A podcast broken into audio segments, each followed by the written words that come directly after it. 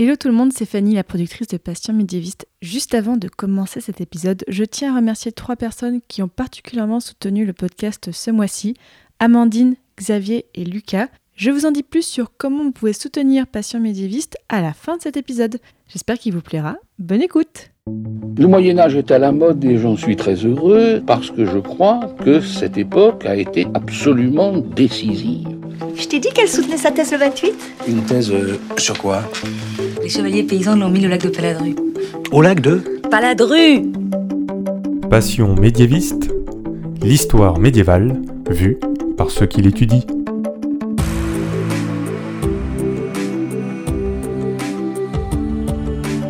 Est-ce que vous savez tout du Moyen Âge Mais d'abord, qu'est-ce que le Moyen Âge Vous pensez peut-être aux châteaux forts, aux troubadours et aux cathédrales, mais en fait, c'est pas que ça. En général, on dit que c'est une période de 1000 ans, de l'année 500 à l'année 1500. Mais vous l'entendez dans ce podcast, il y a autant de définitions du Moyen Âge que de médiévistes. Je m'appelle Fanny Cohen-Moreau et dans ce podcast, je reçois des jeunes médiévistes, des personnes qui étudient le Moyen Âge en master ou en thèse, pour qu'ils vous racontent leurs recherches passionnantes et qu'ils vous donnent envie d'en savoir plus sur cette belle période. Épisode 65, Jean-Baptiste et les Vosges au Moyen Âge, c'est parti. Excuse-moi, mais euh, il y a des gens que, que ça intéresse? Auditeurs, auditrices, comme vous l'entendez, ça résonne un petit peu où je suis, donc euh, désolé d'avance de ce petit bruit, mais je ne suis pas dans le studio habituel de Passion Médiéviste. Et non, je suis à Strasbourg aujourd'hui, donc j'ai trouvé un endroit pour enregistrer. On est au calme, mais ça résonne. Voilà, on peut pas tout avoir. Et je dis nous parce qu'en fait, je ne suis pas toute seule, hein, bien sûr, comme d'habitude. J'ai le plaisir d'avoir avec moi aujourd'hui Jean-Baptiste Hortlib. Bonjour Jean-Baptiste. Salut Fanny Jean-Baptiste, je te reçois aujourd'hui parce qu'il y a quelques semaines, tu m'as envoyé un mail pour me proposer ton sujet. Et vraiment, je me suis dit, mais oui, il faut qu'on fasse ça.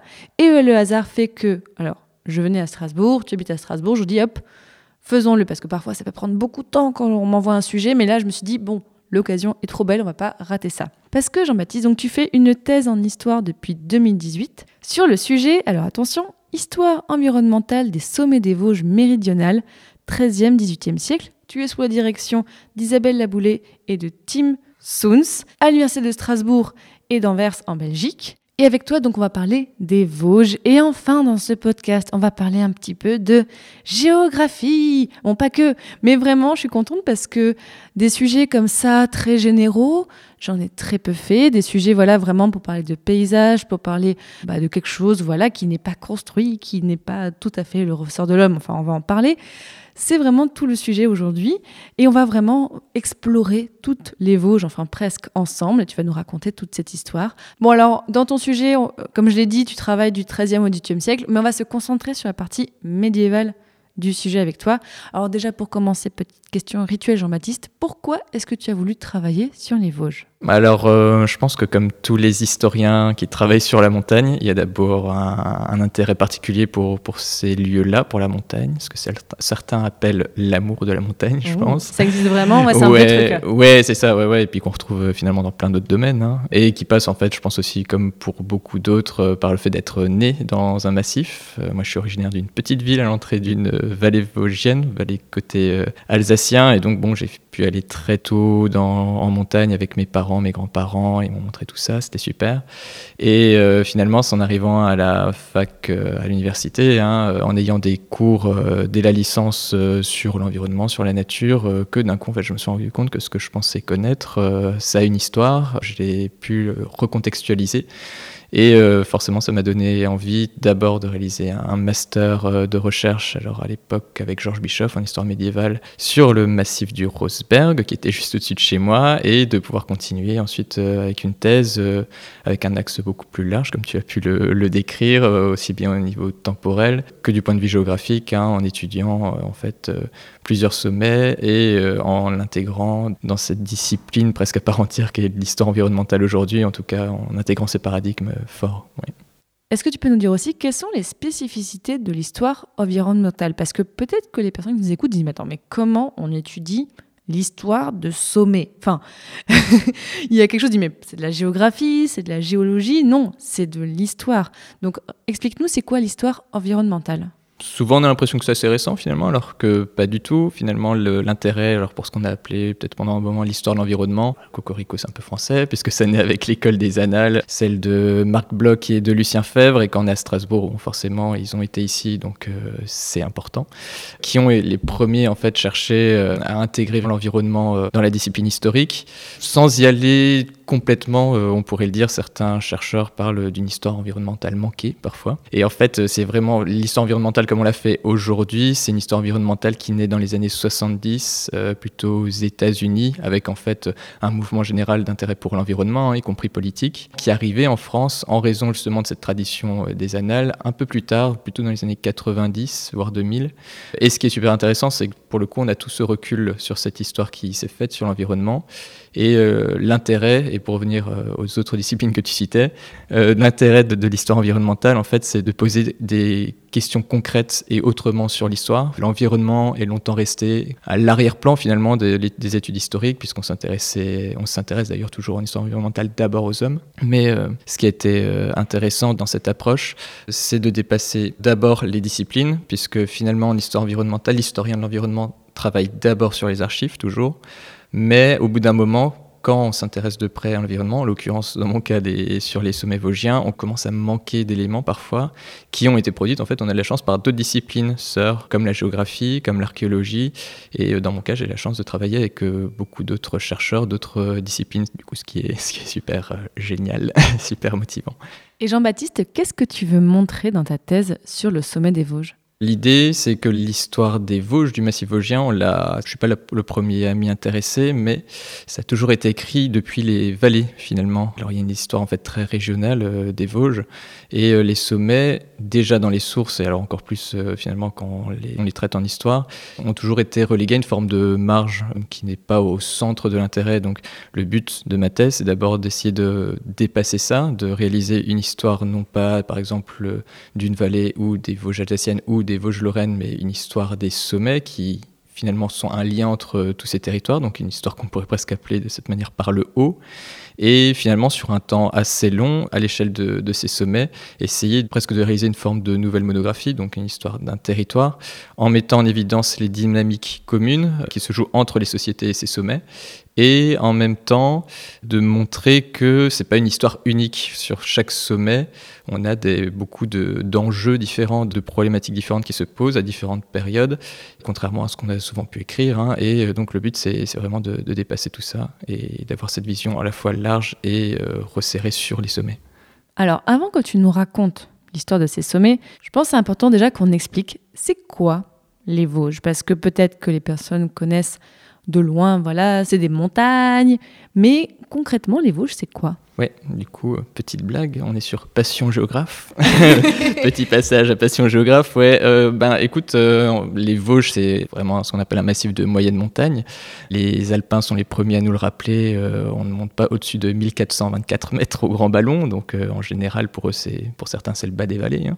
Mais voilà, on n'est pas là pour shamer les, les Vosges. Ouais, c'est ça, c'est une bonne guerre, c'est vraiment ça. Un géologue répondrait que c'est un massif hercynien rajeuni. En gros, c'est un massif ancien qui s'est érodé, c'est pour ça qu'il est plus bas, mais qui rajeunit parce qu'en fait, quand les Alpes ont poussé, elles ont entraîné aussi une surélévation euh, de ce secteur-là. Et les Vosges, qui était en fait une montagne beaucoup plus grande, qui comprenait côté allemand la forêt noire, et c'était un seul et unique bloc, à ce moment-là, se sont redressés et au milieu se sont effondrés. C'est pour ça que maintenant, d'à côté du Rhin, le Rhin qui a pu du coup passer à, ce- à cette occasion-là entre les deux. hein. D'un côté du Rhin, on a les Vosges, donc du nord au sud, et de l'autre côté du Rhin, côté allemand, on a en fait un massif, euh, c'est les voisines, hein, c'est euh, le Schwarzwald, c'est la forêt noire, qui suit cette même ligne de crête euh, du nord au sud, et toujours avec les mêmes altitudes. Et d'ailleurs, Jean-Baptiste, d'où vient le nom des Vosges? En fait, ça vient d'où ce nom-là? Alors le terme Vosges, il est attesté dès l'Antiquité. Ah ouais? Ouais, le les premiers à en parler, c'est Jules César dans sa guerre des Gaules. Oui, oh, encore lui. Et ouais, toujours, il est partout. Le Ex Monte Vosego de Jules César, ou encore chez Pline, parce que lui, il s'intéresse, il décrit les C'est sapins. un auteur romain, c'est ça? Ouais, c'est ça, oui, qui parle des sapins des Vosges pour la fabrication des navires, qui explique que ça fait partie des, des bois les plus intéressants pour la construction euh, navale.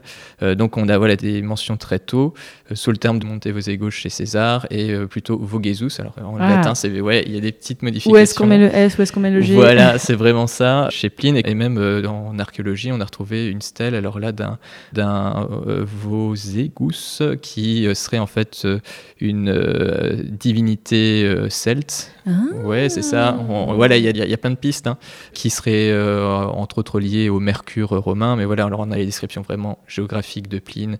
Et ce qui est assez intéressant, c'est justement les humanistes, quand ils vont reprendre toutes ces données antiques, ils vont euh, être un peu dans cet entre-deux, même euh, quand ils réutilisent les termes euh, latins, on voit qu'ils connaissent très bien leur, leur classique. et quand ils cherchent à le mettre sur une carte, des fois ils le mettent avec les deux graphies, euh, Vosegus ou Vogesus. Ouais. Et comment s'est organisé les Vosges, à part on a couru, c'est des montagnes? Elles sont plutôt réparties comment? Alors, les Vosges, c'est un, un objet géographique, là, comme, comme j'ai pu le décrire, mais c'est finalement les hommes qui en font un objet historique, qui en font une barrière déjà entre, entre les sociétés, puisque cette barrière qu'on a souvent considérée nord-sud, c'est aussi celle qui distingue d'un côté euh, un territoire culturel fort qui est la Lorraine, à l'ouest, et de l'autre côté à l'est, ce qu'on appelle l'Alsace, c'est aussi une barrière linguistique, euh, historiquement, hein, entre des parlers germaniques à l'est euh, et euh, des parlers latins romans à l'ouest. Et finalement, ce qui est intéressant avec les Vosges, c'est que voilà, on se retrouve déjà au milieu et que les Vosges, en fait, sur toute la longueur du nord au sud, ne sont pas les mêmes. Et d'ailleurs, je n'étudie pas toutes les Vosges. Ah, Voilà, c'est ça, je me concentre sur la partie la plus intéressante, là où elles sont le plus haut. C'est ce qu'on appelle les Hauts-de-Vosges euh, au sud. En fait, du nord au sud, on a d'abord ce qu'on appelle les Vosges du Nord, facile, qui sont un massif vraiment en grès. C'est celle que tu as pu voir en venant en train euh, normalement. Et tu Mhm. le disais, hein, c'est pas très haut. Ouais, Il y a aussi une petite guiguère à l'intérieur des. il y a une guerre au sein des Vosges. Mais oui, il y a toujours à toutes les échelles, ouais, ouais, ouais. Ensuite, on a les, ouais, les Vosges euh, centrales, où on a des, des sommets comme le Champ du Feu qui deviennent un peu plus hautes. Et ensuite, on a les Vosges du Sud, euh, ce qu'on appelle les Hautes-Vosges, celles que j'étudie, et où là, on est sur des ma- un massif vraiment granitique avec des sommets plus marqués, des altitudes plus marquées. Donc, par rapport aux autres massifs en France, c'est un massif plutôt moyen? C'est ça, moyenne montagne, comme euh, le Jura, comme le Massif central, qui sont aussi euh, des beaux sujets d'études, hein, qui sont étudiés, et qui, c'est ça, ne dépassent pas... Alors, les Vosges sont particulièrement basses même par rapport à, à ces, voisines-là, mais qui n'ont pas cette particularité d'avoir euh, des sommets de haute montagne, qui ont été d'ailleurs gravis encore plus tard, comme dans les Alpes ou dans les Pyrénées. Ils font partie du paysage des Vosges du Nord et semblent se fondre dans les rochers. 24 châteaux forts coiffent les pitons rocheux escarpés de la région. Ils font partie d'un ensemble de quelques 500 châteaux répartis entre l'Alsace et le Palatinat. Construits entre le début du XIIe siècle et le milieu du XIVe siècle, ces châteaux utilisent les pitons rocheux, si caractéristiques des Vosges du Nord.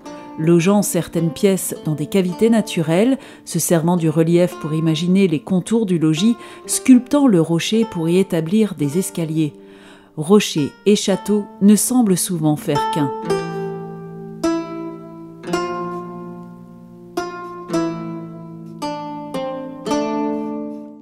Bon, alors là, on a décrit des choses bon, qui sont là depuis des millénaires, des millénaires. Maintenant, allons au Moyen-Âge. Comment est-ce qu'on peut décrire les Vosges au Moyen-Âge? En Bien sûr, en disant que là, on va parler surtout de la fin du Moyen-Âge. Ouais, tu fais bien de le rappeler, puisque, ouais, comme on le sait, finalement, le Moyen-Âge, c'est quand même 1000 ans. Oui, voilà, là, on parle Voilà, c'est ça. ouais. à partir du XIIIe siècle. Ouais, c'est ça. Mais et en même temps, pour comprendre euh, ce qu'on appelle finalement le bas de Moyen Âge, à la fin du Moyen Âge, il faut réussir à, à situer certains éléments qui sont plus anciens.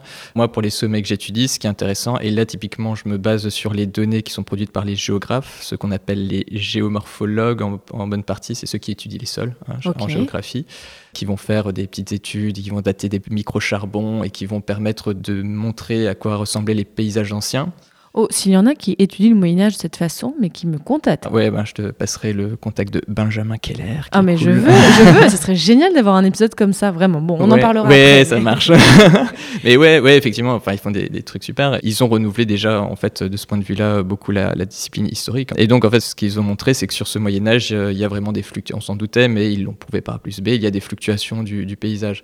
Un des éléments les plus marquants, en fait, euh, et qui est un des éléments majeurs que j'étudie, c'est ce qu'on appelle dans les Vosges les hautes chaumes. Ce sont des pâturages d'altitude qui coiffent vraiment les, dans les Hautes-Vosges les, plus hauts sommets, qui sont tous en fait d'origine anthropique. Il n'y en a aucun qui est naturel. Et donc à partir de là, cette fluctuation, en les datant grâce aux géographes, on, voit en fait euh, ces fluctuations aussi de, de mise en valeur euh, des espaces euh, vosgiens. Tu veux dire que dès le Moyen Âge, pour faire paître les animaux, on a aménagé un peu tous ces espaces, et c'est ça qu'en fait qu'on peut étudier. C'est comme ça qu'on peut se rendre compte l'influence de l'homme dès le Moyen Âge sur les Vosges. C'est ça. En fait, ce qui est assez génial, c'est qu'on a toujours fait du Moyen Âge la grande période de début de mise en valeur du massif vosgien pour une raison.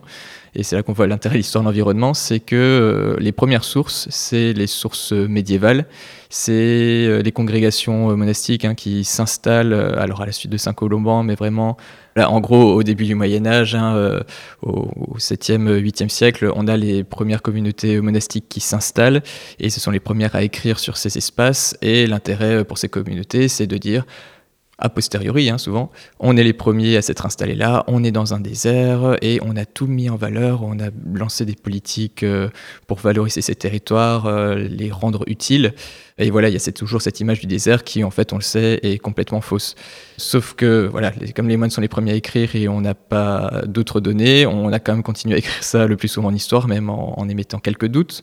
Ce qui est vraiment très intéressant, c'est que les géographes sont arrivés avec leurs données et, expliquent, euh, montrent par A plus B, par l'étude entre autres donc, des microcharbons.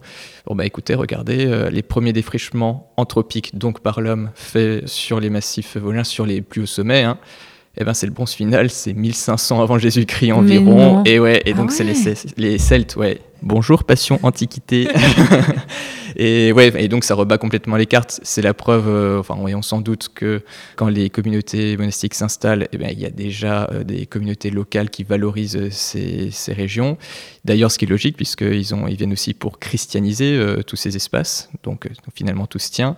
Par contre, ce qui est intéressant, c'est qu'au début du Moyen Âge, ces communautés monastiques, qui sont les nouveaux seigneurs de souvent des- de ces vallées, hein, jusqu'au sommet, vont lancer des grandes politiques de mise en valeur du territoire, des grandes politiques agricoles, ce que là aussi on peut voir sur le terrain et ce que montrent euh, les géographes. Et, donc cette valorisation euh, va connaître bon, euh, plusieurs fluctuations, mais globalement sur la période médiévale va progresser, notamment au Moyen Âge central, hein, quand on a donc autour du XIIe siècle, quand on a des, conditions favorables, et finalement on considère qu'on arrive à un, un apogée, un summum euh, de l'extension des pâturages, donc du modèle pastoral, hein, de l'élevage euh, qui s'y développe, entre autres, hein, autour du XVIe siècle, donc à la fin du Moyen Âge, euh, on, est on arrive au top du top. Et politiquement, qui contrôle les Vosges à la fin du Moyen Âge? Enfin, comme tu as dit, c'est un espace de frontière. Est-ce que c'est partagé? Est-ce qu'il y a des sous-ensembles? Pour le coup, c'est un maillage politique assez complexe, comme on le rencontre euh, dans le reste euh, de l'Europe. hein. Les communautés monastiques euh, dont je parlais, finalement, sont une forme d'élément de continuité sur toute la période médiévale et même jusqu'à la période révolutionnaire, ce qui explique d'ailleurs mes superbes bornes chronologiques euh, ultra extensibles. Jusqu'au 18e. Ok, je comprends. C'est ça, voilà, jusqu'à ce qu'elles disparaissent. Et en fait, euh, on a euh, tout au cours de la période, bien sûr, beaucoup d'autres acteurs qui interviennent. On a des seigneurs laïcs euh, qui vont parfois disputer le contrôle des sommets pour des intérêts euh, divers. On a bien sûr les fameuses communautés d'habitants qui, sur la période médiévale en plus, vont se renforcer, vont se constituer souvent sous la forme de villes, vont obtenir des droits supplémentaires. Et souvent, à partir du moment, à partir du XIVe siècle, on va dire, où euh, ces villes s'affirment, elles le font face aux abbayes qui sont les seigneurs les plus anciens et pour euh, récupérer finalement euh, des droits d'usage, donc la possibilité d'aller en montagne, de profiter des pâturages, entre autres, comme ils le- l'entendent, de plus en plus fort. Et finalement, c'est des conflits qui vont durer sur toute la période médiévale et au-delà. Et euh, un autre acteur euh, qui est très important, ce sont les grandes entités euh, politiques, comme les duchés, comme les royaumes, comme alors en Alsace aussi les Habsbourg, qui sont très importants, hein, qui finalement vont à partir du, alors là on est plutôt à partir du 15e, 16e siècle, chercher à avoir la main mise beaucoup plus sur leur territoire, à contrôler l'ensemble de leur territoire. Et donc ça passe dans les Vosges par le duché qui va vraiment prendre le dessus côté lorrain, le duché de Lorraine, sur l'abbaye de Remiremont. Ils étaient en indivision pour le contrôle de, des Hauts-de-Vosges, pour le versant ouest finalement. Euh, à la fin du XVIe siècle, 1576-1578, euh, le duc euh, arrive habilement à mettre la main sur, sur les Hauts-de-Chaume.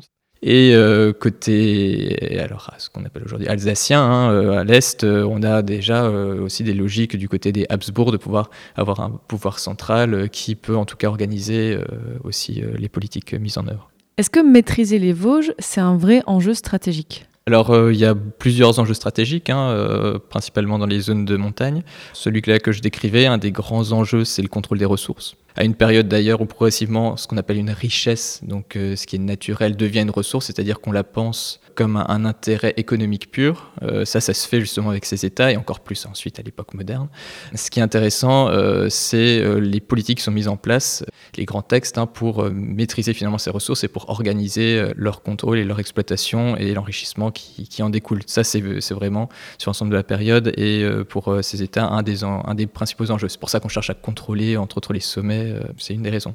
Ensuite, euh, quand on parle souvent d'enjeux stratégiques, c'est le contrôle aussi géographique du territoire. Alors en montagne, euh, ça passe beaucoup par le contrôle des cols, alors quels que soient les territoires de montagne. Hein.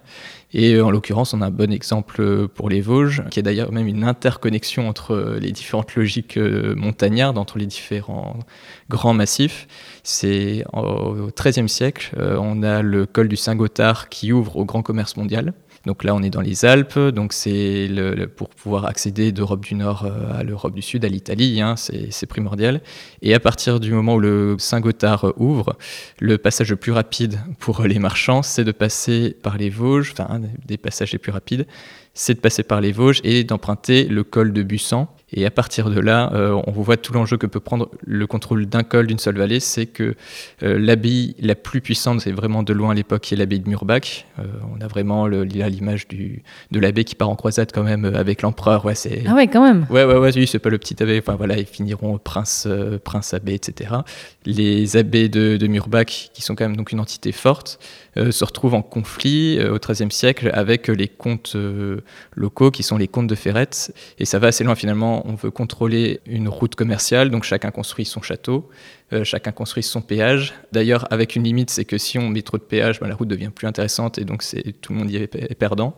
Et euh, justement, en l'occurrence, quand euh, l'abbé part en croisade, l'abbé de Murbach, le comte de Ferrette va en profiter pour prendre militairement le contrôle de la vallée. Enfin, il y a ce genre de choses qui se passent uniquement pour ces enjeux de commerce. Et dernier élément, si tu as l'occasion de, passer dans la plaine d'Alsace, hein, que tu vois les Vosges au loin, tu vois beaucoup de silhouettes de châteaux. En fait, comme on est sur un secteur de marge qui est ouvert sur la plaine, en fait, on a toute une période de. Alors, on est moins sur les sommets que j'étudie, mais on a toute une période où on va euh, militariser et en même temps montrer son pouvoir. Hein, c'est le but du château fort euh, sur tout ce piémont vosgien. Mais euh, et cette logique, en fait, va jusqu'au sommet. il y a un château qui est le château fort le plus haut d'Alsace, qui est le château fort le plus haut du, du massif, c'est le château du Frenstein. On est sur le massif du Grand Ballon. On est juste à côté d'ailleurs d'un prof qui a un intérêt long dans l'histoire, c'est qu'on est à côté d'un champ de bataille de la Première Guerre mondiale, hein, ce sera réutilisé pour ça. Mais voilà, on a la construction au Frenstein à la fin du XIIIe siècle au plus tard, c'est les premières mentions qu'on a, d'un château fort qui ne sert à rien militairement. mais vrai, c'est vraiment ça. ouais. Il est juste là pour marquer le, la, présence sur le territoire. C'est ça, pour montrer euh, un, endroit assez stratégique, c'est qu'on est à la limite euh, entre les possessions des fameuses euh, abbés du Murbach et l'évêque de Strasbourg, l'évêché à des territoires à cet endroit-là. Et en fait, on met un château sur la limite où les ministériaux, donc les seigneurs locaux, ont vocation pour les abbés de Murbach à contrôler les ressources, notamment la, forêt, mais on est entouré de chaumes à, cet endroit-là, très probablement. Et euh, en même temps, ils dépendent aussi des évêques de Strasbourg euh, pour le contrôle de, ces secteurs. Et finalement, il va quand même y avoir des petits tricks, euh, des petits combats pour ce château pour des, des affaires assez secondaires, on pourrait considérer, euh, alors que voilà, il est, c'est le château le moins pratique à attaquer, sûrement, euh, en Alsace, parce qu'il est super haut, quoi. Ouais. Ouais, faut vraiment être énervé pour l'attaquer, quoi. Ouais, voilà, c'est ça. C'est, euh, faut des bonnes raisons, mais. Et j'ai parlé des ressources, donc, donc des ressources, on a compris, bah, du bois, mais qu'est-ce qu'on a d'autre comme ressources dans les Vosges au Moyen Âge c'est vraiment plus à la période médiévale, on peut considérer que se met en place un modèle traditionnel dont on hérite encore largement aujourd'hui, en tout cas dans les, on peut parler vraiment hein, d'image d'épinal du, Oh, petite blague. La blague locale. Voilà, c'est ça, l'image d'épinal hein, du, du massif vosgien, en fait, de toutes les montagnes euh, d'Europe occidentale, en tout cas pour les montagnes plutôt nord hein, de, de l'Europe. C'est euh, le modèle agro-silvo-pastoral. À tes souhaits. euh, ouais, voilà.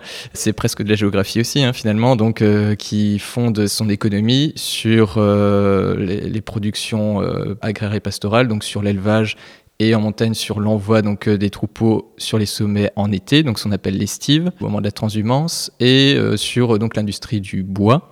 Et il y a une troisième ressource qui apparaît aussi souvent en montagne et qu'on voit ici, notamment qui a un nouvel intérêt à partir du 15e siècle. Ce sont les mines. Enfin, voilà, on a ce triptyque vraiment qui, qui apparaît.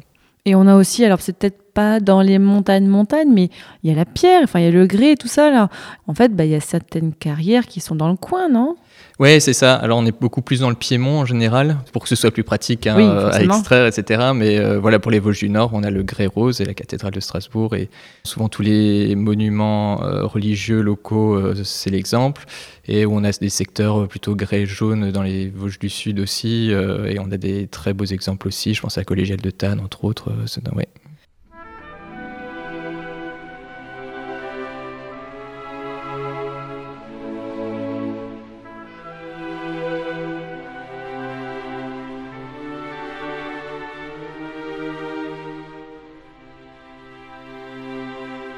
Et alors, au Moyen-Âge, qui vit dans les Vosges? Alors, tu nous as dit, il y a certaines communautés monastiques qui sont installées, mais à part eux, qui est dans les Vosges? Donc dans les Vosges, pour la période médiévale et, même qui suit, hein, on a finalement une communauté des populations rurales et montagnardes qu'on retrouve euh, voilà, dans, dans les exemples des Alpes, Massif central, Jura. On est euh, sur des, modèles euh, assez proches, dont l'économie, le modèle économique est fondé sur ces différentes pratiques. hein. En bonne partie l'estif qui rythme vraiment la, vie entre l'hiver et l'été, entre les hauts et les bas pour l'envoi des, troupeaux, mais le troupeau est des grandes richesses et sur l'exploitation du bois, en tout cas pour la période médiévale. Et quels sont les endroits où on a le plus de densité Enfin, si je peux dire, même si on a compris, il n'y a pas grand, grand monde.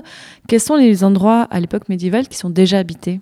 Alors, ce qui est finalement assez intéressant, c'est que euh, les vallées vosgiennes sont, pour les, données qu'on a, hein, en fait, sont quand même bien peuplées.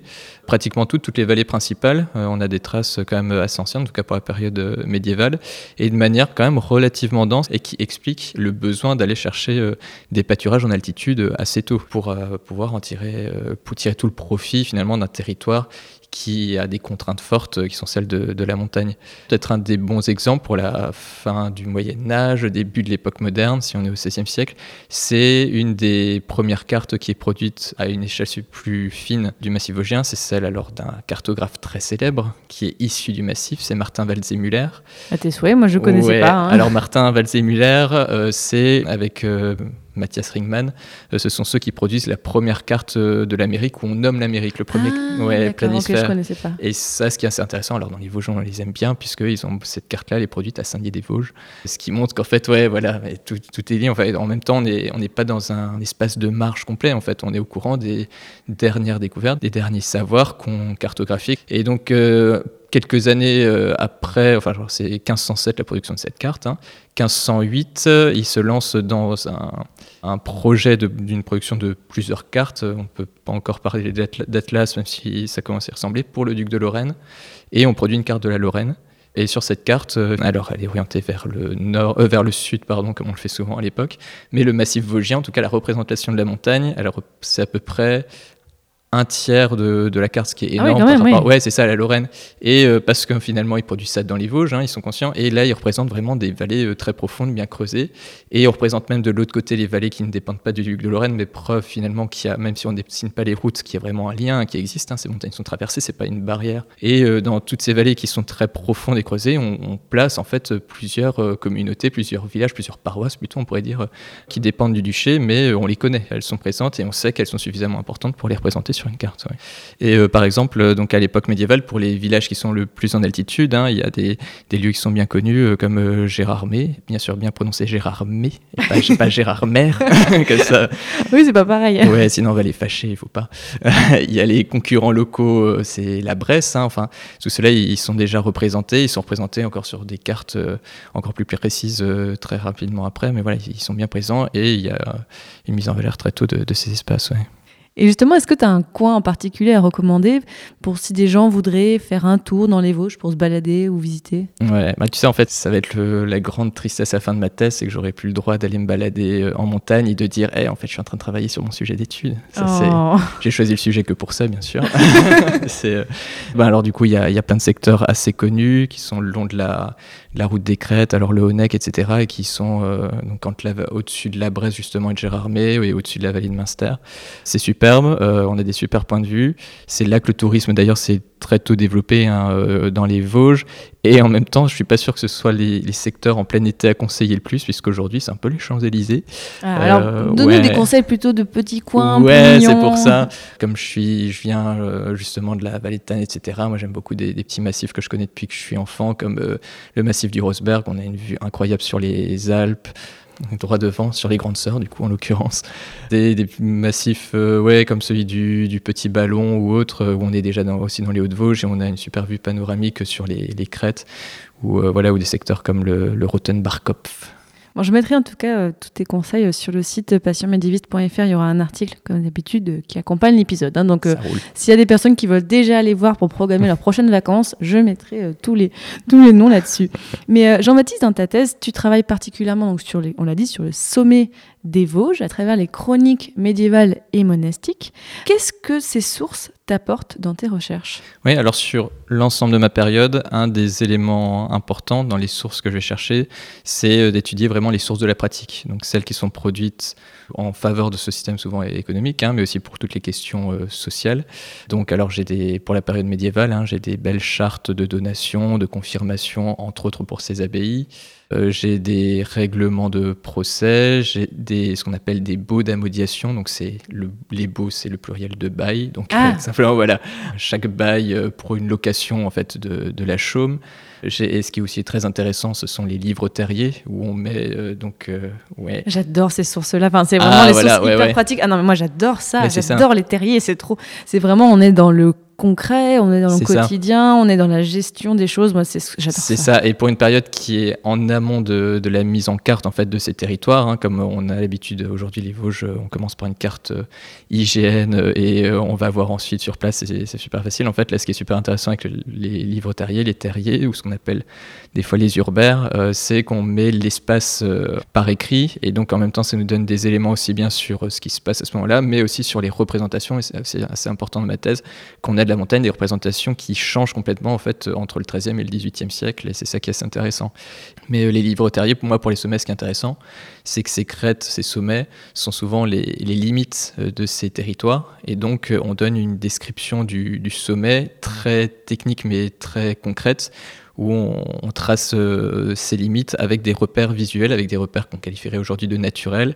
Et un des éléments qui revient régulièrement, c'est prendre, c'est ce qu'on appelle le Schneesmelting euh, en allemand. Ah ouais. Et ouais, c'est ce qu'on appelle en fait simplement, c'est la fonte des neiges. En fait, comme on n'a pas la logique des bassins versants, enfin comme on l'entend aujourd'hui, finalement, on dit mon territoire, c'est quand la neige euh, fond, et ben ça coule de sur ce versant-là, de mon côté, c'est mon territoire. Quand la neige euh, coule de ton côté, c'est ton territoire. Enfin voilà des, des, des repères euh, comme ça naturels. Et finalement, donc les fameuses chroniques que tu citais viennent plutôt pour des éléments remarquables, pour, mais qui sont imp- importantes aussi pour l'environnement, hein, des catastrophes naturelles, des hivers particulièrement rigoureux, etc.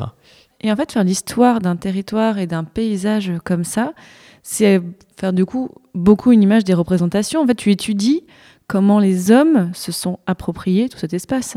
C'est ça, et surtout que sur ma période, donc très large, euh, ce qui est très intéressant, c'est qu'on a un- une... re- Enfin, alors c'est plutôt la- le côté histoire moderne, hein, mais euh, on a une lecture tout à fait nouvelle, une représentation tout à fait nouvelle de la montagne qui, qui se crée, qui est parallèle en fait aussi à l'affirmation d'une fracture qui nous paraît complètement logique, mais qui n'est euh, à ce moment-là entre d'un côté la nature et de l'autre côté ce qu'on appelle la culture ou la société.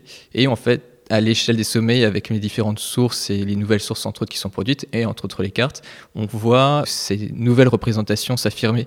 On voit une géométrisation de l'espace, on voit euh, ce qu'on appellera une extériorisation d'un coup de, de la nature qui euh, s'affirme de plus en plus et qui a un impact en fait. Euh, c'est un changement des mentalités hein, très fort et on en est les héritiers aujourd'hui. hein. Aujourd'hui, on se pose pas de questions quand on parle de nature. Pour nous, euh, c'est voilà, je, je sors de la ville de Strasbourg pour aller dans les Vosges, me balader, je vais retrouver la nature. et voilà. Et c'est une construction de, de cette période mo- de cette période moderne. hein.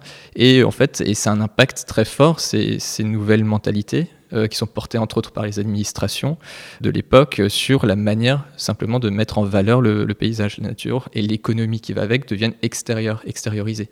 Et on réfléchit plus de la même manière. ouais. Et est-ce que tu travailles aussi sur comment les personnes pensent la montagne? Est-ce que à cette époque-là, on a un côté, on a peur de la montagne, il y a des fantasmes autour de la montagne ou pas du tout? Comme dans les autres espaces euh, de montagne, en fait, on voit un peu le passage d'une image qu'on considère souvent comme médiévale, même si euh, voilà, il faut, il faut pas aller trop loin là- là-dessus, mais d'une peur, d'une crainte complète de la montagne, hein, euh, à une image où justement la montagne est complètement euh, maîtrisée. Et, euh, à partir du moment où en plus on la met en carte, elle est géométrisée et on peut la, figurer d'une manière. et on connaît finalement tous ces recoins. Euh, le meilleur exemple pour euh, cette vision qu'on a encore à la période médiévale de, peur, de crainte, alors on n'est pas sur les grands sommets euh, type Mont Blanc et autres qui sont gravis très tard dans la période, mais alors au XIIIe siècle, un moine bénédictin, Richard de Sonone, qui rédige justement une chronique, on est sur une chronique, qui est donc issu du massif, hein, qui connaît bien son massif, mais quand il le décrit, alors je, je te le cite, hein, il, le, il le décrit de la manière suivante Cette terre est farcie et occupée de hautes montagnes, de rochers âpres et de grosses et lourdes façons, redonnant de premier aspect horreur à ceux qui les regardent. Enfin, Horreur? Ah ouais, c'est ça, ouais, ouais, on a vraiment une vision enfin, qui est bien décrite et qu'on retrouve dans beaucoup d'écrits euh, de cette période pour d'autres secteurs de montagne. Et voilà, on a cette transformation complète entre euh, cette vision euh, de peur, de crainte qui est entretenue, et puisque finalement la, la montagne reste aussi un lieu du, du danger, cette nouvelle adaptation, cette a- nouvelle appropriation euh, d'un espace, et qui va d'ailleurs nourrir euh, presque cette même peur, mais qui va être nourrie d'une nouvelle manière, euh, celle très romantique qu'on retrouve plutôt au XVIIIe siècle, encore plus au XIXe siècle, et qui va être à l'origine en fait d'un nouveau rapport à la montagne, qui est celle du tourisme en fait qu'on va chercher. Et dans ta thèse, tu utilises aussi des sources archéologiques? Pour ton travail Quand même pas les, les, les zones moutons qu'on trouve euh, en haut, je sais pas. Est-ce qu'on cherche des choses comme ça?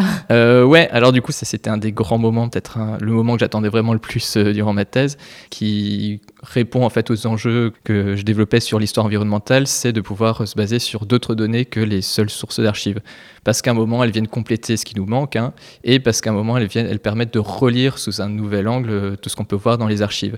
Et voilà, un des grands moments, ça a été de travailler avec une des disciplines qui est vraiment essentielle, euh, qui est l'archéologie. C'est un peu le plus le côté fun en fait. Ouais, voilà, c'est ça. C'était vraiment. Et voilà, alors ça a été l'occasion, en fait, pendant la thèse, euh, avec euh, Lucie Wissambert, euh, qui est une archéologue territoriale. Alors moi, je suis pas archéologue, donc j'ai pas le droit de lancer un chantier de fouilles, mais voilà, on a pu lancer le chantier de fouilles de ce qu'on appelle une marquerie. Alors la Oh. marquerie, c'est un terme euh, qui est propre aux Vosges. Ça désigne euh, vraiment ce qu'on peut appeler finalement la ferme d'estive, le bâtiment agricole qui pendant l'estive, pendant l'été, va accueillir les troupeaux, euh, va accueillir en fait la personne qui s'occupe des troupeaux et qui va produire le fromage euh, sur place. Et en fait, ce terme, c'est une francisation d'un terme allemand. La personne qui s'occupe du troupeau, c'est ce qu'on appelle en allemand le Melker. En alsacien, ça va donner le Malker. et euh, le Molker. hein. et euh, donc francisé en marker. Et on va le retrouver, c'est pour ça aussi bien sur le versant euh, lorrain que sur le versant alsacien, ce terme. Marker, marquerie. Et c'est typiquement, en fait, littéralement celui qui s'occupe du lait, donc qui s'occupe des troupeaux, jusqu'à transformation du lait au fromage. Et euh, donc, euh, sur euh, le massif du Rosberg, que je conseillais tout à l'heure, où d'abord c'est un, un massif qui est génial du point de vue des archives, parce que du, allez, du 15e siècle au moins, même 14e, 15e siècle jusqu'à la Révolution, euh, du côté de Masevaux, on se tape non-stop dessus pour le contrôle du territoire. On le sait en histoire, on adore quand on se tape dessus, parce que c'est quand on se tape dessus qu'on écrit des choses et qu'on les produit, conserve. ouais. Et c'est ça, et qu'on les conserve. Et donc là, j'ai un corpus qui est super dense, qui permet de situer beaucoup de choses euh, dans le temps et dans l'espace déjà. Et le, but, c'était de se dire qu'est-ce qu'on peut en faire, enfin, quelles données supplémentaires on peut en tirer? Alors, ça passe d'abord par la prise en compte de travaux de thèse qui avaient été faits par des géographes, qui sont ceux qui avaient daté en fait hein, les pâturages et ils l'avaient fait entre autres sur ce massif-là. Donc, on- en plus, on avait ces données. Et euh, en allant voir de plus près, en travaillant alors, avec des technologies comme le LIDAR, donc c'est une espèce de laser. euh, de balayage laser aérien. Donc en fait, on a une photo aérienne, mais on enlève toute la végétation, donc on n'a plus que les petits dénivelés de terrain. On en avait parlé dans l'épisode sur les fouilles archéologiques au Moulineau de cette Ah, bah voilà. technologie. ouais. Ouais, c'est vrai, mais qui est maintenant essentiel. En la mariant, bon, après, euh, avec les sorties terrain, hein, c'est toujours essentiel. On a travaillé avec euh, le, laboratoire de géophysique de l'Université de Strasbourg, où euh, là, alors, on a quelqu'un qui travaille beaucoup avec les archéologues, qui est Bruno Gavazzi, qui arrive avec un appareil pour réaliser une prospection géophysique. En gros, quand on voit débarquer débarquer, on croit que c'est euh, Ghostbuster, vraiment. hein. C'est assez drôle. Il a l'habitude en fait d'intervenir d'ailleurs plutôt euh, au Moyen-Orient ou en Égypte avec les égyptologues. En fait, il a des capteurs qui vont repérer la moindre variation, entre autres magnétiques. hein, et euh, qui va permettre euh, en sous-sol de savoir ce qui se trouve et avoir des, des éléments. Et à partir de, de ces différentes, en recroisant ces différentes technologies, on a pu retrouver avec certitude et, euh, et avec tout ce que ça implique aussi de demandes euh, administratives pour des espaces protégés, les différentes marqueries, certaines qui étaient encore bien visibles, hein, mais comme elles se sont succédées et en fouillant la, la plus ancienne, en fait, euh, c'était en 2020, en septembre 2020, c'était assez génial. On a passé donc un peu plus d'un mois là-haut, dans le refuge juste à côté, à vivre au rythme aussi en même temps des troupeaux. Et en plus, c'est génial puisqu'on connaît les exploitants là-bas qui sont vraiment géniaux et Donc, T'as mangé adorables. du fromage toute la journée. Exactement, ouais. Il faut que tu reviennes hein, goûter les, les Ah oui. spécialités des fermes auberges. tu verras, c'est c'est trop bon. En fait, on a réalisé cette fouille archéologique sur une ancienne marquerie, euh, ce qui a permis d'avoir vraiment, là, pour ma thèse, des données euh, inédites euh, sur l'évolution, sur les techniques, sur l'évolution de ces techniques. En l'occurrence, là, le passage d'une architecture en bois, une architecture en pierre, ce genre de choses. À partir de là, toutes ces, toutes ces archives que j'avais déjà vues au moment de mon mémoire, euh, avec toutes ces nouvelles données, une fois que ça s'est concrétisé, je les lis plus du tout de la même manière. En fait, euh, effectivement, certains éléments sur lesquels on n'était vraiment pas sûr, d'un coup s'éclaircissent et permettent de... Ah, c'est génial, Ouais, c'est ça. Et là, en l'occurrence, je pense qu'on est vraiment dans ce qu'on appelle l'histoire environnementale. Ce dialogue interdisciplinaire est en plus euh, super stimulant et en l'occurrence, d'autant plus quand ça se fait avec, euh, avec plein de personnes qui sont des, des amis, des proches, euh, c'était c'était vraiment trop bien. ouais. Ah bah ouais, c'est vraiment chouette de pouvoir croiser les sources euh, comme ça. Euh, Jean-Baptiste, bon alors j'ai une question un peu dure, mais bon là, tu es en thèse depuis quelques années. Je pense que tu vas soutenir dans pas très longtemps. Ou est-ce que tu as déjà prévu une date ou pas encore? Euh, j'ai pas encore la date où à chaque fois la date qu'on imagine est toujours un peu reculée parce que ouais là en quatrième année je suis dans ce qu'on appelle le dur de la rédaction Ouais, t'es t'es à la rédaction, ouais. c'est ça ouais ouais c'est que ça on part toujours du principe qu'on va rédiger plein de choses et en fait on n'arrive jamais à avancer autant qu'on veut le but c'est de c'est de soutenir l'année prochaine hein, très Donc tu commences une cinquième année. c'est ça et en même temps ce sera une année euh, où mon contrat doctoral est terminé Ah oui, Enfin, tu as eu un contrat doctoral Ouais, j'ai eu Ah, la chance d'avoir. Ouais, c'est ça. ça j'ai eu la chance d'avoir le contrat doctoral et un petit prolongement raison Covid et avec en même temps l'université d'Anvers. Euh, J'avais eu le contrat doctoral à Strasbourg, puis euh, là j'ai un petit prolongement avec Ça veut l'université dire qu'en fait, tu as été, euh, été financé pour ta thèse. Tu avais des cours à faire en échange aussi? J'avais ouais, aussi des missions enseignement ou médiation scientifique qui sont aussi très Oh, cool, enrichissantes. ça. ouais, ouais, Ah, ouais, c'est ça. Et là, en fait, je me prépare à repasser une année, en tout cas, euh, dans le secondaire, puisque j'avais une mise en disponibilité. J'avais passé les concours avant et j'avais une mise en disponibilité pour, pour la thèse. Et donc, euh, la grande question, ça va être euh, comment je vais réussir à rédiger quand, en même temps, je serai aussi de retour devant les élèves du secondaire. de- Et un boulot à temps plein, là. Et c'est ça, ouais, ouais, en l'occurrence. Bon, là, c'était déjà avancé, ça devrait aller. Ouais, c'est ça. Je, suis- je- je mesure la, la chance que j'ai et en même temps, c'est ce qui a permis, de- par exemple, de, de réaliser ces fouilles, euh, entre autres. hein, euh, c'est d'avoir eu ce, ce contrat doctoral et ces financements. Euh, et oui, voilà, maintenant, le but, c'est d'avancer, de, de rédiger. J'y retourne tout de suite après ce podcast. Ah. Et est-ce que tu as déjà commencé à penser à l'après-thèse Est-ce que tu aimerais faire? Tu veux continuer à enseigner? Tu veux continuer à faire de la recherche? Euh, ouais, alors c'est une question alors qu'on se pose tous, d'autant plus à ce stade-là. Alors euh, c'est vrai que la voie royale, c'est si je peux le faire, je le ferai. hein, c'est de poursuivre euh, dans le milieu académique. Euh, ce serait, voilà, une fois que j'ai fini ma, ma thèse, de pouvoir valider en tant que maître de conférence, en l'occurrence en histoire moderne, hein, parce que je Oui, suis, oh. voilà, il faut nous mettre dans des cases. Je suis en- dans la case histoire moderne en mais, France. mais pour moi, tiens, médiéviste, c'est ah, je, je- ouais, je bon, t'adoube ouais, ouais, comme, ça. Yes. je t'adoube comme médiéviste. Oui, voilà, c'est ça. Et, euh, en même temps, euh, c'est vrai que tout ce temps de, aussi de contrat doctoral, c'est consacré complètement à la thèse. C'était assez génial parce que c'est aussi un temps où on a l'occasion de voir euh, la recherche dans tout ce qu'elle implique, c'est-à-dire travailler. Alors moi, j'ai beaucoup aimé travailler, ce que je fais encore avec des institutions comme le parc des Ballons des Vosges, hein, qui aujourd'hui encadre tout ce secteur que, j'étudie. Ça passe par l'engagement associatif aussi, puisque ce qui est intéressant, c'est de voir quand on travaille sur l'environnement et l'histoire environnementale, c'est montrer finalement que les chercheurs et en sciences humaines et sociales euh, ont un rôle à jouer dans ces grands enjeux qui se posent aujourd'hui. hein. Alors on l'a vu récemment du point de vue politique, mais il n'y a pas que les sciences dures qui ont des réponses à donner.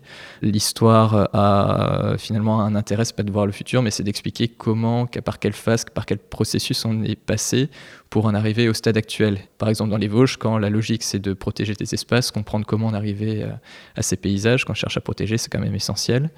Euh, également, en fait, euh, ce côté médiation euh, scientifique. Alors, en faisant des podcasts avec euh, Passion Médiéviste, c'est génial. Ou voilà, ou alors on a un super projet qu'on porte euh, avec des amis qui sont plutôt, alors qui viennent en- entre autres du milieu du sport, mais aussi des chercheurs, essayer de, de produire euh, quelque chose sur les Vosges comme ça, un, un film documentaire, euh, en essayant de changer le ton pour euh, montrer tous ces, tous ces éléments à des publics euh, qui n'ont pas forcément l'habitude, hein, mais qui sont des grands passionnés de montagne aussi. Ouais. Il, y a, il y a- il y a toutes ces choses qu'on voit qu'on peut faire, et finalement, je sais pas laquelle je ferai, euh, où j'en serai dans quelques Tout années. à la mais fois. ouais, voilà, c'est ça. J'espère pouvoir au moins concrétiser certaines d'entre elles. Bon, pour finir, Jean-Baptiste, j'ai une question. Et là, vraiment, on voit cette question, et voyez, auditeur, auditrice, cette question comme un peu un passage de témoin. Est-ce que tu aurais peut-être un conseil pour quelqu'un qui voudrait étudier les Vosges? Est-ce que tu aurais un conseil de sujet? Parce que voilà, j'imagine qu'il y a encore plein de choses à étudier sur les Vosges. Tu conseillerais plutôt de, de se lancer sur quoi? Qu'est-ce qui mérite d'être étudié encore sur les Vosges? En fait, il y a plein d'éléments. Moi, je travaille sur les sommets, mais à partir du moment où on s'intéresse à, à un espace de montagne, euh, il y a des secteurs, des, des- des questions comme l'eau, l'utilisation de l'eau, hein, qui est essentielle. Euh, Il y a un étudiant en master là qui va probablement se lancer dessus. Sur les secteurs de montagne en général, il y a encore beaucoup de choses à faire et les Vosges n'échappent pas à la règle, et surtout avec les, ces nouvelles problématiques hein, euh, que pose l'histoire environnementale, c'est assez, assez stimulant. Ouais.